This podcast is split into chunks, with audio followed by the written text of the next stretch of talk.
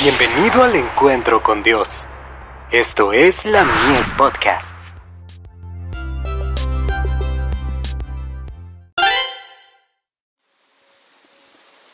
La fe por la cual vivo. Artimañas de Satanás.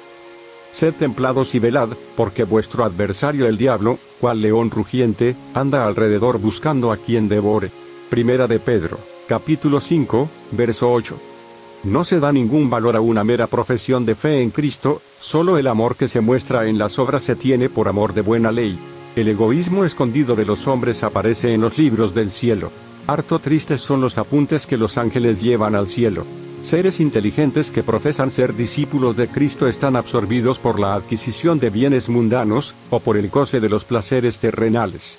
El dinero, el tiempo y las energías son sacrificados a la ostentación y al egoísmo, pero pocos son los momentos dedicados a la oración, al estudio de las sagradas escrituras, a la humillación del alma y a la confesión de los pecados. Satanás inventa medios sin número para distraer nuestras mentes de la obra en que precisamente deberíamos estar más ocupados. El archiseductor aborrece las grandes verdades que hacen resaltar más la importancia de un sacrificio expiatorio y de un mediador todopoderoso. Él sabe que para él todo está en distraer las mentes de Jesús y de su obra.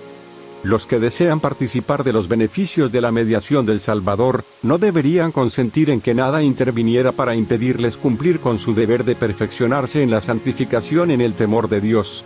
Las horas preciosas, en lugar de pasarlas en los placeres o de consagrarlas a la ostentación o en busca de ganancias, deberían dedicarse a un estudio serio, y con oración de la palabra de la verdad seguridad y paz en el conflicto de los siglos.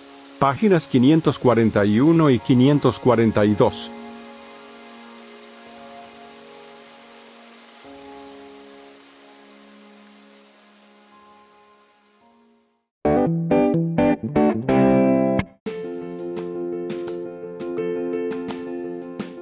Visítanos en www.ministeriolamies.org para más contenido.